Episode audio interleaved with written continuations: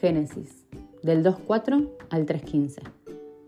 Estos son los orígenes de los cielos y de la tierra cuando fueron creados, el día que Jehová Dios hizo la tierra y los cielos, y toda planta del campo antes que fuese en la tierra, y toda hierba del campo antes que naciese, porque Jehová Dios aún no había hecho llover sobre la tierra, ni había hombre para que labrase la tierra sino que subía de la tierra un vapor, el cual regaba toda la faz de la tierra. Entonces Jehová Dios formó al hombre del polvo de la tierra, y sopló en su nariz aliento de vida, y fue el hombre un ser viviente. Y Jehová Dios plantó un huerto en Edén, al oriente, y puso allí al hombre que había formado. Y Jehová Dios hizo nacer de la tierra todo árbol delicioso a la vista y bueno para comer también el árbol de vida en medio del huerto y el árbol de la ciencia del bien y del mal. Y salía de Edén un río para regar el huerto y de allí se repartía en cuatro brazos. El nombre del uno era Pisón. Este es el que rodea toda la tierra de Ávila donde hay oro. Y el oro de aquella tierra es bueno. Hay allí también bedelio y ónice. El nombre del segundo río es Gión este es el que rodea toda la tierra de Cus. Y el nombre del tercer río es Idekel. Este es el que va de oriente a Asiria. Y el cuarto río es el Éufrates. Tomó pues Jehová Dios al hombre y lo puso en el huerto de Edén, para que lo labrara y lo guardase. Y mandó Jehová Dios al hombre diciendo, de todo árbol del huerto podrás comer, mas del árbol de la ciencia del bien y del mal no comerás, porque el día que de él comieres ciertamente morirás. Y dijo Jehová Dios, no es bueno que el hombre esté solo, le haré ayuda idónea para él. Jehová Dios formó pues de la tierra toda bestia del campo y toda ave de los cielos y las trajo a Adán para que viese cómo los había de llamar y todo lo que Adán llamó a los animales vivientes, ese es su nombre. Y puso Adán nombre a toda bestia y ave de los cielos y a todo ganado del campo, mas para Adán no se halló ayuda idónea para él. Entonces Jehová Dios hizo caer sueño profundo sobre Adán, y mientras éste dormía, tomó una de sus costillas y cerró la carne en su lugar. Y de la costilla que Jehová Dios tomó del hombre, hizo una mujer y la trajo al hombre. Dijo entonces Adán, Esto es ahora huesos de mis huesos y carne de mi carne. Esta será llamada varona, porque del varón fue tomada. Por tanto, dejará el hombre a su padre y a su madre y se unirá a su mujer y serán una sola carne. Y estaban ambos desnudos, Adán y su mujer no se avergonzaban. Pero la serpiente era astuta, más que todos los animales del campo que Jehová Dios había hecho, la cual dijo a la mujer, con que Dios os ha dicho, no comáis de todo árbol del huerto.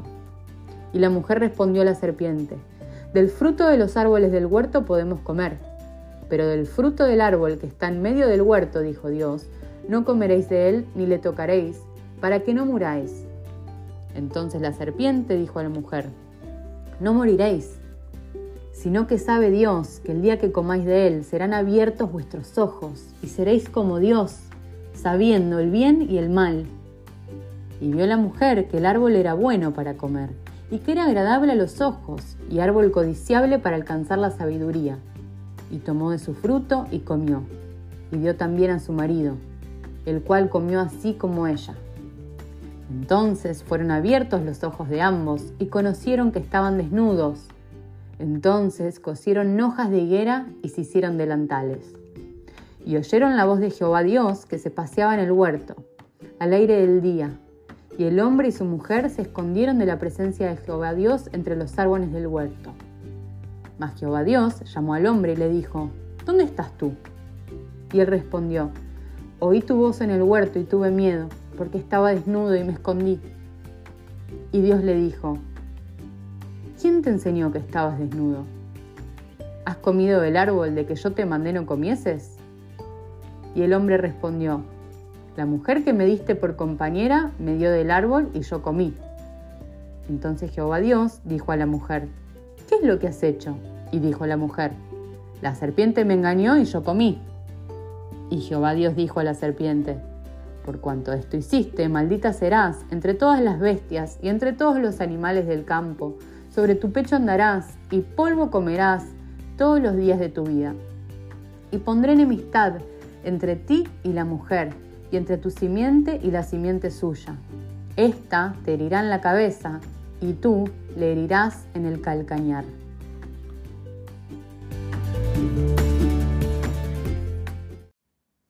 Hola, hola mi gente hermosa, bienvenidos a un nuevo episodio de Visión Acuariana. ¿Cómo andan? Episodio número 89, ¿qué me cuentan?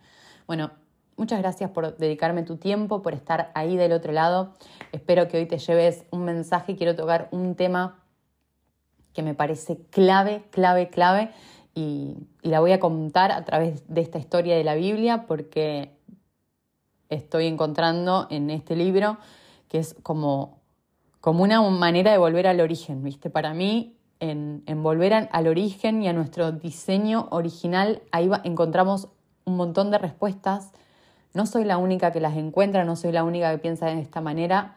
Hay un montón de personas, no la mayoría, y para mí la tarea es ser la mayoría, porque siento que es una manera muy hermosa y que nos une. Y dicho esto, voy a contar una historia primero y después la, vamos a ir uniendo. Según la Biblia, Dios crea a un montón de ángeles. Y uno de estos ángeles, el que estaba dotado de mayor sabiduría y belleza, se empieza como, como a creer más que los otros. Empezó como a verse más y a cambiar de rango, a querer cambiar de rango y quiere ser como Dios empieza a armarse como un ejército con otros ángeles, los empieza a convencer, hey, se me ocurrió una, vamos a, ganarnos el cielo, quiero gobernar yo, no quiero que Dios gobierne, quiero gobernar yo. Así que se creó todo ahí un, ejército de ángeles y se armó una batalla en el cielo donde el arcángel Miguel mata a este ángel que se había revelado. Este arcángel, este ángel que se había revelado es Lucifer, ¿no? Lo que se conoce como el diablo, la, la, Dios, después de esta batalla, lo destierra, lo destierra, o sea, del cielo, no lo destierra, los, bueno, lo saca del cielo y eh, lo manda al, infierno, ¿no? Y no me voy a meter eh, mucho en esta historia porque solo la quiero contar para eso, para hacer esta introducción y, y lo que pasa es que Lucifer quiere sigue con esta idea de venganza, de querer de sacar a Dios del gobierno, y entonces se le ocurre una idea espectacular. Hey, ¿qué tal si me meto con la mejor creación de Dios? ¿Que cuál es? El hombre. Me voy a meter ahí. Ese es mi lugar para, para por fin derrotarlo. Así que, en forma de serpiente, aparece y tienta a Eva. Eva come del fruto del bien y del mal, come Adán y ahí, ¿qué pasó? Al, al poco tiempo que esto sucedió, Dios estaba caminando por el Edén y lo llama, ¿no? Hay como los versículos que conté en la introducción, que narra toda esta historia. Y, y cuando los está buscando, el Dios le dice, ¿por qué te escondes? y Adán le dice, no, porque estamos desnudos. ¿Y quién te dijo que estaba desnudo? ¿Acaso comiste del fruto que te dije que no comieras? Y Adán tuvo una idea espectacular que es culpar a otro. Ah, no, pero ella me dijo. Y Eva tiene otra idea espectacular que es, no, bueno, pero la serpiente me dijo. Y ahí Dios agarró a la serpiente y le dijo, mira, vos chao. Bueno, lo que le dijo, ¿no?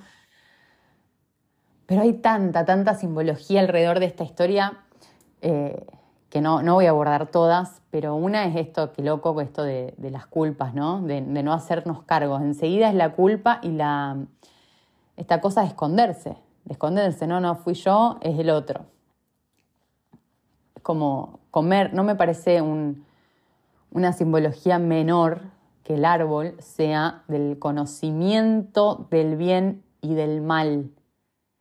Porque ¿qué pasa cuando el hombre, el ser humano, no el hombre, el ser humano decide qué está bien y qué está mal? Esto de estar juzgando al otro, al camino del otro, a lo que hace el otro. No es menor esta simbología de que el árbol es del conocimiento del bien y del mal. De hecho, los frutos, el fruto como sí, el fruto siempre se ve como, como el resultado, ¿no? Y cuando vos, el resultado es como la materia, lo último que se ve.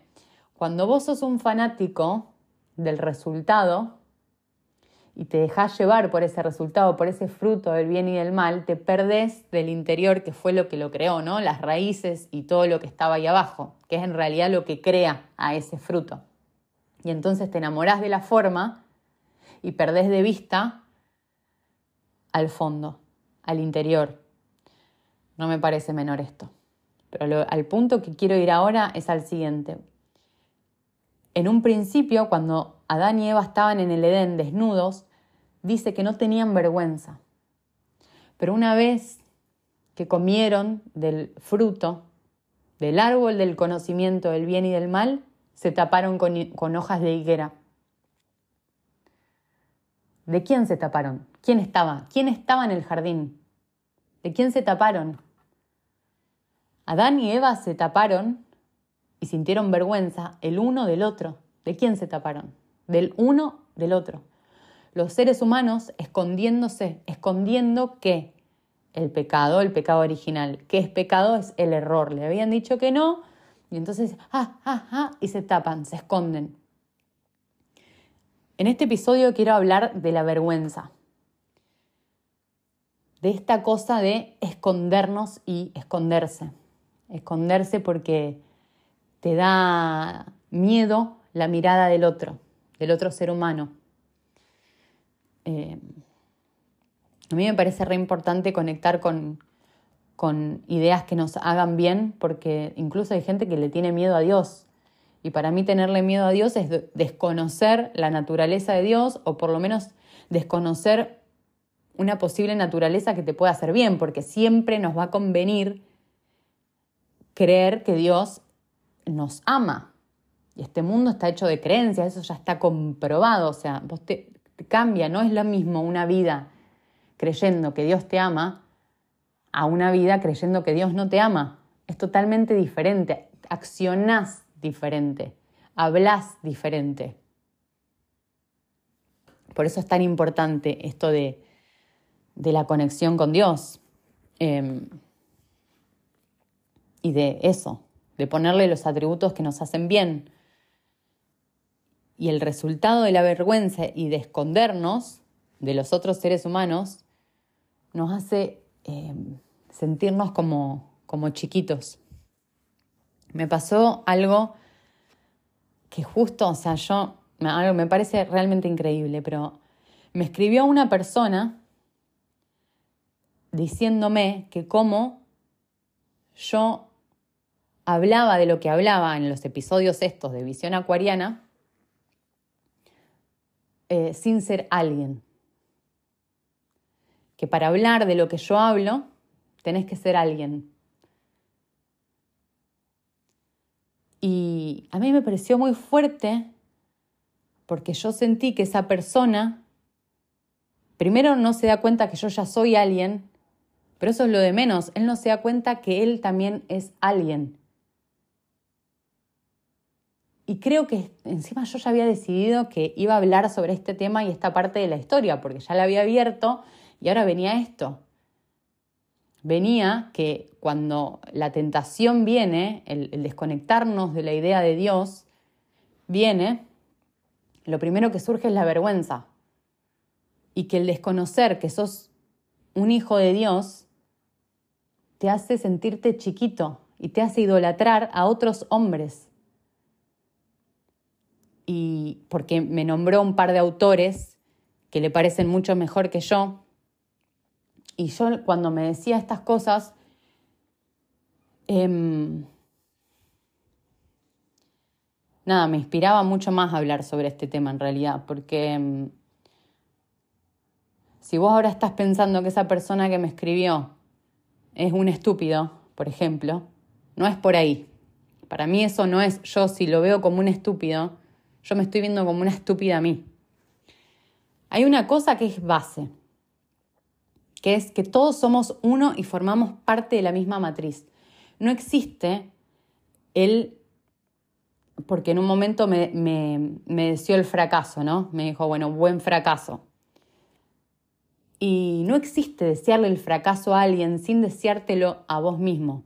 Entonces yo no puedo pensar que esta persona es una estúpida sin pensar que yo soy una estúpida.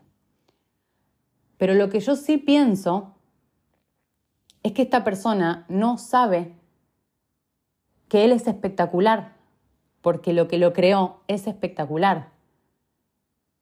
Lo que él representa la serpiente, y esto, es el adormecimiento del hombre, de su esplendor. Porque que yo me siente acá cada semana, que prepare, que estudie, que postee en Instagram. Yo me abrí un Instagram, creé un Instagram con este propósito. Yo antes no tenía. Nunca tuve redes sociales sin propósito. No estoy diciendo que si vos tenés redes sociales sin propósito está mal. Estoy diciendo cómo yo, o sea, yo realmente no me expondría si, si, no, si no tengo propósito. Es algo mío individual. No pienso que está mal tenerlo, para nada. De hecho, me pareció siempre, bueno, qué cool. Yo no lo siento, pero yo lo tengo y me expongo para compartir esto porque me parece algo espectacular y porque de hecho me siento mejor haciéndolo. Y una de las cosas que hice fue hacerle saber que me había dolido, porque yo jamás me podría, ya lo compartir, por eso también les hablo a todas las personas que, que me hablan y que me escuchan y no sé qué, yo les hablo. Y por ahí si no me hablan por un tiempo, les hablo yo porque para mí es compartir. O sea, me parece, de hecho cuando escucho, no, no escucho igual, no escucho gente que se venda como perfecta, como, mira, yo soy un capo, seguime y hago esto y esto y esto en la vida, así que vos también hacelo. Para mí hay un poder tremendo en la vulnerabilidad. Lo aprendí en, en los grupos. Una de las cosas que,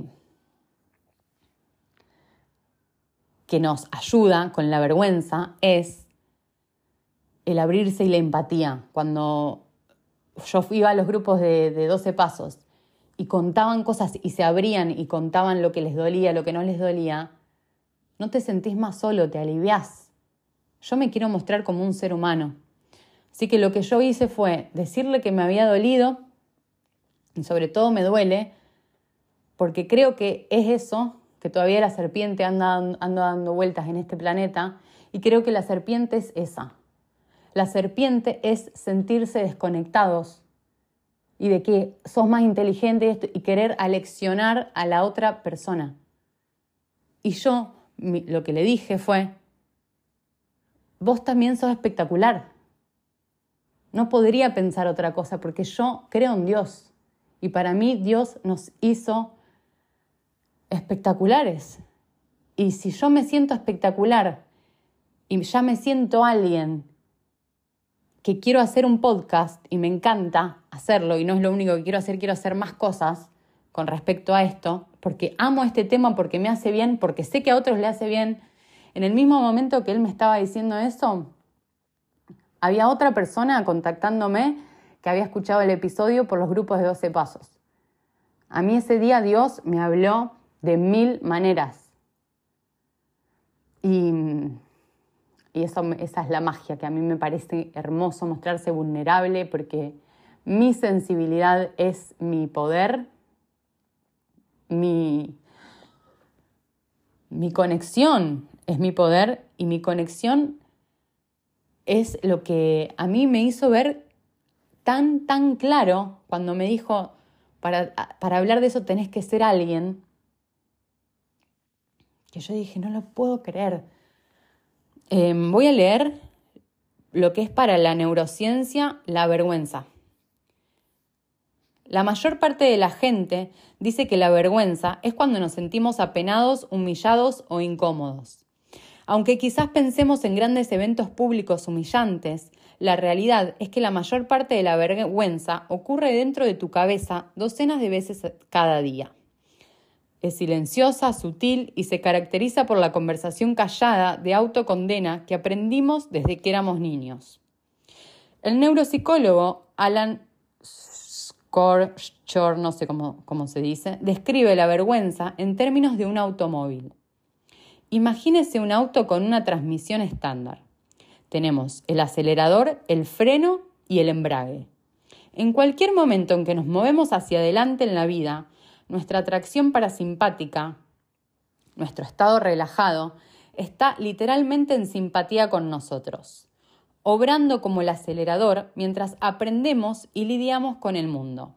Sea que seamos un niño de dos años admirando unas begonias o profesionales frente a una junta de la directiva intentando avanzar una idea. Cuando estamos en movimiento hacia adelante, nuestro sistema parasimpático está prendido y en marcha. Cuando experimentamos vergüenza, interrumpe el sistema de tracción parasimpático que opera nuestro pensamiento racional, nuestra empatía y nuestro involucramiento social positivo. En lugar de eso, la vergüenza dice no, de tal manera que activa la atracción simpática, el sistema de lucha o huida, del cerebro de la persona. En este ejemplo, el sistema simpático funciona como el freno, pero sin el embrague, ya que la labor del sistema simpático es apagar todo. Típicamente ese no significa no solo que vamos a disminuir la velocidad, sino que es posible que el motor falle, perjudicando nuestra habilidad para lidiar con otros aspectos de la vida en una manera sana. La vergüenza también activa circuitos en el hemisferio cerebral derecho y el lóbulo temporal, que son las partes del cerebro que nos ayudan a percibir la emoción. Experimentamos vergüenza con mayor fuerza en miradas, tonos de voz y lenguaje corporal en lugar de las palabras literales. En cambio, la vergüenza puede hacer que se me dificulte moverme. Me volco a mi interior y me alejo de los demás, desintegrándome de ellos. Nuestros cerebros nos ayudan a percibir, sentir y a interactuar con otras personas.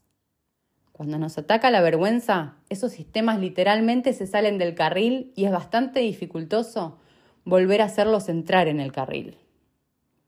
Para mí, este hecho de la vergüenza, de cómo te aísla. Y, hablo mucho sobre la vergüenza porque aparte esta persona tenía un, perfil sin foto, nada, viste, yo ni idea el nombre. Yo me presenté, le digo, mira, yo soy Macarena Retamero, si querés te paso mi WhatsApp y en lo que me puedas ayudar, porque yo me puedo equivocar. Yo puedo decir algo y me puedo equivocar, pero ayúdame. Yo quiero un mundo donde vos me tires una soga, no que me quieras tirar una tierra encima, porque me animo a explorar la vida, porque me animo a abrir mi corazón, a, cortar, a contar mis historias y a explorar mi espiritualidad acá con un micrófono. Porque yo lo voy a seguir haciendo siempre, porque lo hice siempre. Y porque de esta manera yo lo comparto, porque superé traumas de mi infancia, superé adicciones, superé muchas cosas en mi vida y, para mí lo que me hizo siempre algo bueno en mi corazón fue mi conexión. Yo buscaba las soledades de chica y las sigo buscando desde grande y espero seguir buscándolas siempre, pero no soledad de aislamiento de que no me relaciono. Soledad de contacto con Dios. Y si estás escuchando a un gurú que te dice que solamente Dios le habla a él y que vos lo tenés que ir a buscar a él porque él tiene la posta, la verdad, para mí eso es tóxico. Para mí eso crea relaciones tóxicas. Para mí, y por eso amo estudiar cuál es nuestro diseño y lo que nos conviene, porque para mí fuimos diseñados para el contacto directo. Lo otro es la serpiente dando vueltas lo que nos pone rangos de que yo, porque una de las cosas que mm, yo no, no, no estoy, quiero de verdad porque abro esta puerta y hoy lo explico de esta manera y lo hablo así porque me parece que tiene un montón de cosas que nos ayudan a, entender y para mí es para unirnos, no para alejarnos. Porque yo no podría, no, no me gusta, para mí no se contesta diciendo, no, vez un estúpido, no, ni siquiera pensándolo. Es invitando. Hey, yo le, lo invité, le dije, yo te mando mi WhatsApp, hacemos videollamada y, y creamos el, el, el episodio, o sea, lo que me quiera sumar porque para mí es sumar. y si estás leyendo un libro que te dice que hay gente más espectacular que otra, para mí eso no, no es por ahí. A mí Dios me dice que nosotros no tenemos rangos y que nos tenemos que... Para mí, ámense los unos a los otros es básico.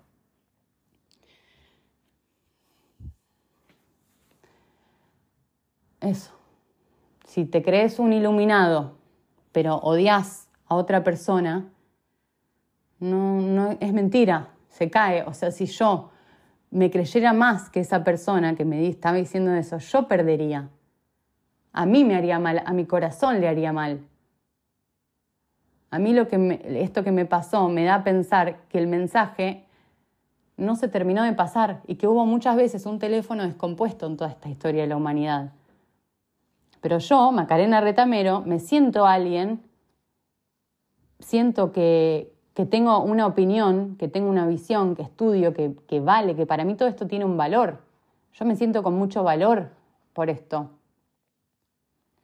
Y hoy no estaré ganando plata por esto, pero para mí tiene mucho valor este servicio que hago. Y para la primera persona que lo hago es para mí, porque yo aprendo un montón haciéndolo. Pero sé lo sé porque me lo comparten, de que también les hace bien a otras personas. Y me quedé reflexionando un montón de qué loco no saber y lo importante que es saber lo que piensa Dios de uno. Porque Dios, o sea, yo estaba, mientras Él me mandaba ese mensaje, o ella, no sé, me mandaba ese mensaje, yo sé, porque Dios estaba conmigo, que como tipo, no, y ya quién es. Y yo le dije quién era. Le digo, vos también sos espectacular. Y ese es mi propósito, compartir lo que piensa Dios de mí y, de otra persona. Y cuando vos te, te haces cargo de esa mirada, yo, mi invitación es a que vos también te hagas cargo de quién sos. No de que le digas al otro que está creando o haciendo algo, ah, no, ¿y vos quién te crees que sos? ¿Cómo? No,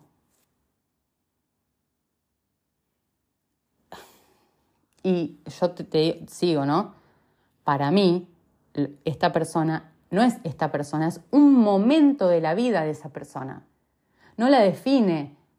A ninguno de nosotros nos define, porque todos estamos llenos de errores. Aunque me va a decir que vos nunca pecaste. El que esté libre de pecado que tire la primera piedra, ¿no? Yo lo comparto acá y de esta manera para aprender, no para juzgar, no lo haría jamás, jamás, jamás, jamás ni aunque tuviera el nombre de apellido ni nada, porque yo sé que esa es la serpiente, la que te tienta a sentirte más que el otro. Pero perdiste, tu espiritualidad no te sirve si es así. No nos sirve a ninguno. Si te cierras, si estás en una religión donde vos sos mejor que los demás, para mí no, para mí esa es la, serpiente que nos está dividiendo. Todos somos uno, la Matrix es, uno. Es algo muy loco, pero me habían recomendado em, descargarme una aplicación que se llama Gaia y escuchar a, a, un chico que se llama Matías de Estefano, que es argentino también.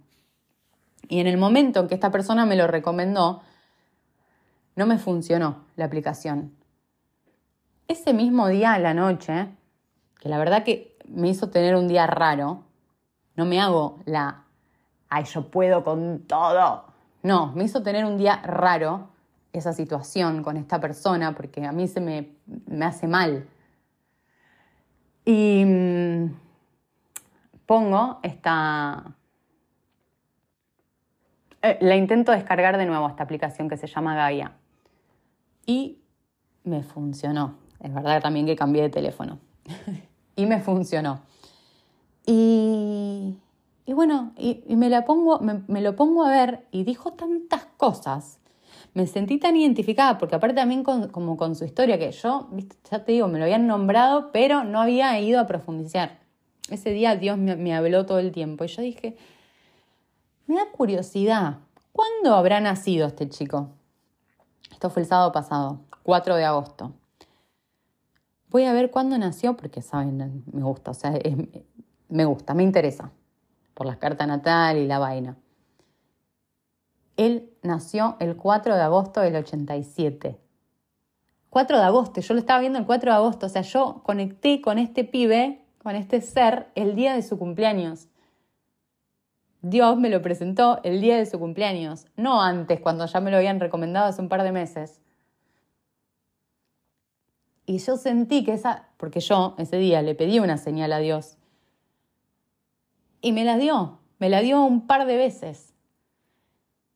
Y una de las cosas que, que, que a este ser que estaba escondido, que tenía vergüenza, que no se siente que es alguien, y, la importancia que es saber que sos alguien, porque cuando sentís que no sos alguien, te haces mal y haces mal al otro. Que vos te sientas más chiquito hace que cuando ves a otro que conecta con su poder personal, que sabe que sí es alguien, que no necesita un título o una aprobación de otro, y vos te pones a tirar tierra a lo que está haciendo el otro, te hace, te hace mal.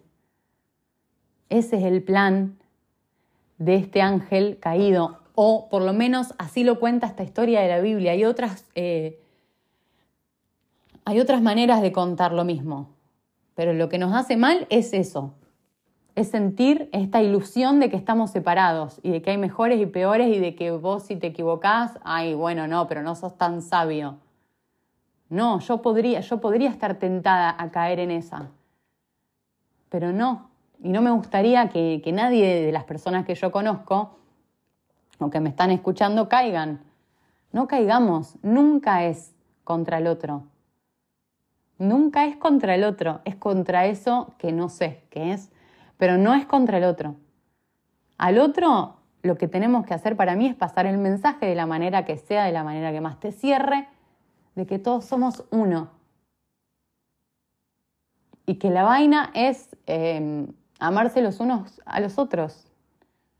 Eso no significa que tengas que convivir con gente que te hace mal, no.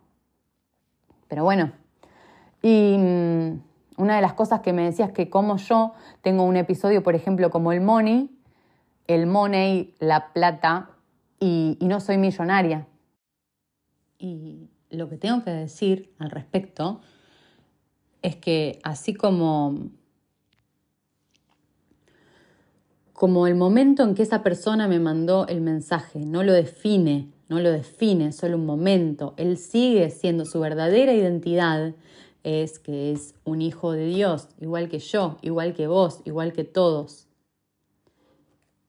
Y que el no estar conectado con esa verdadera identidad, que yo siempre hablo en los episodios y que nunca me detengo como hablar del mal porque prefiero hablar del bien, pero fíjate qué importante que es saber la forma que tiene el mal para no caer, porque se disfraza todo el tiempo, porque tiene múltiples maneras de disfrazarse. Y entonces hay que estar atento.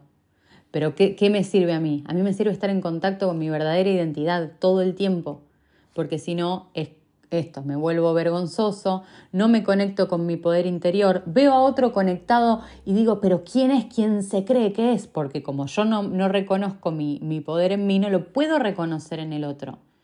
Y entonces, así como decía este neurocientífico, como, lo, lo explicaba la vergüenza, eh, que lo, lo, decía como el auto, ¿no? Que vos vas ahí marchando y de repente, plum, freno y frenás y te escondes, ahí también te pones a querer frenar a los otros.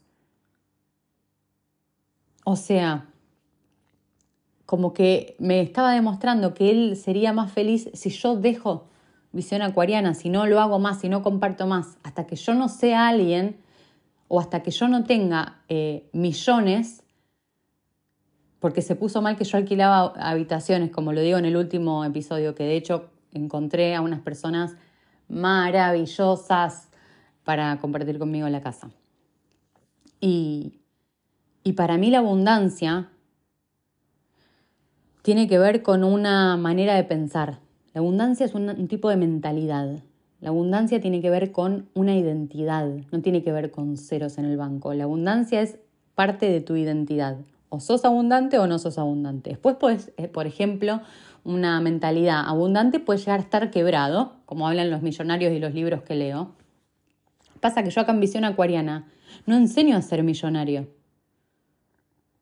Y él creyó que yo estaba enseñando a ser millonario, o no sé qué creyó, pero no lo estoy enseñando. Y de hecho, para esas cosas, o si te lo digo a cualquiera que me esté escuchando y quiera ser millonario, hay cursos que de hecho yo los hago y algunos son muy caros y hay que invertir. Yo la mayor inversión es en mí en este momento de mi vida. Y para mí eso es ser abundante. Yo voy progresando, como decía antes, este es solo un momento. Yo hoy no soy millonaria con lo que hago, pero lo que yo hago tiene un valor tremendo. Y no sé el día de mañana cómo me va a prosperar. A mí Dios me está prosperando. Y mañana me va a prosperar más quizás. No lo sé. Pero es eso, y lo sé porque lo vivo. No es que lo estudio y hago el curso, lo aplico. No nos metamos con las personas. Siempre es, mira, Dios sabía que nos, nos íbamos a equivocar y que íbamos a pecar. ¿Y qué hizo? Inventó el perdón. El perdón es la manera. Yo a esta persona la perdoné porque esa es mi parte. Yo no puedo estar juzgando y señalando a la persona, ay, qué mal, qué mal, qué mal. Yo puedo aprender. Yo puedo estar atenta de la tentación de la serpiente. Conmigo fue, ay, vos Macarena sos mucho más sabia, sentite mejor.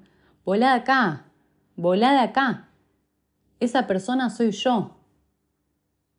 Como yo me he equivocado en otros momentos de mi vida. Y que si me equivoco quiero tener al lado personas que me puedan orientar y que me digan, Macarena, es la serpiente. Y en ese momento Adán y Eva tenían hojas del árbol de higuera para taparse. Y hoy en día las personas tienen ropa, tienen trabajos, se tapan detrás del dinero, siguen siendo hojas. Dinero, buscan dinero para saciarse, para llenarse, para taparse de la vergüenza, para ser alguien. Para ser alguien buscan tener cosas, buscan tener, no ser. Es la misma historia de siempre, también es una manera de contarla. Este chico, ay, me olvidé el nombre, Matías de Estefano, lo contaba eh, otras cosas de otra manera, pero siempre tiene que ver como con el poder personal. Saber que tenemos poder. La serpiente nos durmió. Pero bueno, nada. Hay gente que se va despertando y no te queda otra que pasar el mensaje. Y si vos sentís que te despertás pero te enojas todo el tiempo con las otras personas, lo tomás personal y lo haces personal y tirás odio. No, no entendiste, volvés, volvés siempre a la base, al origen, a lo más simple. No fue lo único que me dijo, también me dijo que si yo no tenía éxito, ¿qué hacía? Para mí el éxito es ser vos.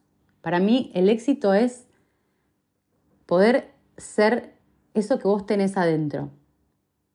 Y yo en ese sentido me siento exitosa.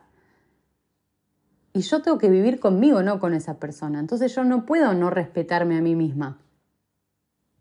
No puedo. Yo, esto para mí es el éxito. De hecho, yo no me sentía exitosa hasta que saqué mi vergüenza. ¿Vos te crees que yo nunca tuve vergüenza? Que nunca me escondí, que nunca me sentí chiquita, que, que nunca no me conecté con mi poder personal para nada.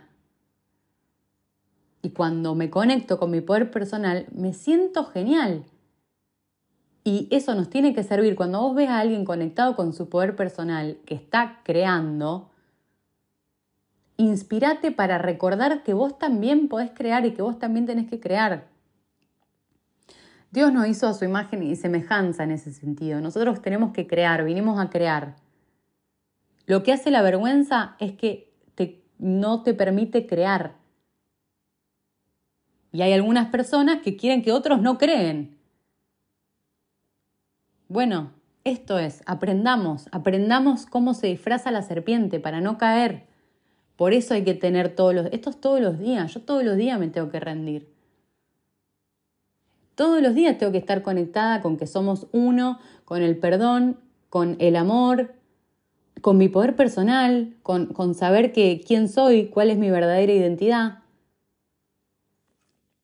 Y, y también me dijo algo bonito, me dijo que tengo una linda voz, gracias. Y que estoy más para leer cuentos infantiles. Y yo la verdad que tengo un lado que juega todo el tiempo. O sea, yo acá hablo de esto, pero yo en mi vida me la paso jugando. O sea, re. re sí, re sí, también me re veo. De hecho, me encanta escribir como cuentitos y, y cosas. Eh, Sí, hay que reírse, gente. Yo cuando estoy así y alguien se toma todo como muy en serio, me parece algo rarísimo. Así que sí. Em, y bueno, lo último, eh, serpiente, esta vez no me ganaste. Em, dijo que nada, que, que basta de que yo no puedo vender ilusiones. Y a la gente, dice, no puedes vender ilusiones a la gente. Hay una cosa detrás de ese discurso de la serpiente escondida, de subestimar a las personas, de creer que las personas son tontas y que escuchan a alguien y te dan a vos ese poder. No podés eh, decir eso, porque la gente necesita otra cosa. Pará, no subestimemos al otro, no tengamos, no caigamos, no caigamos en esos discursos para mí es esto, leer, estudiar, compartir con otras personas eh, que estén también investigando, que estén en contacto, hablarle a Dios la primera, te lo digo en todos los episodios. Vos no me creas todas estas cosas, hablalo con Dios. Hacerle preguntas. Para mí la mejor manera es hacerle preguntas y después estar abierto a escuchar la respuesta. Y te habla, te lo juro, probalo y después me mandan un mensaje y me dicen cómo les habló. Porque es así. Y esto parecerá infantil, pero evidentemente hay un superpower adentro nuestro, que es este niño interno, que, que sí, que está conectado como con la vida y con la alegría de la vida. Y que yo no lo, de hecho no, no, no, no, jamás. Cuando me vea toda así amargada, no, no va. Así que este ha sido el mensaje de hoy? ¿Quién te dijo que estabas desnudo? ¿Quién te dijo que te tenés que tapar con cosas? Ya sos. Ya sos. Los quiero a todos. Gracias.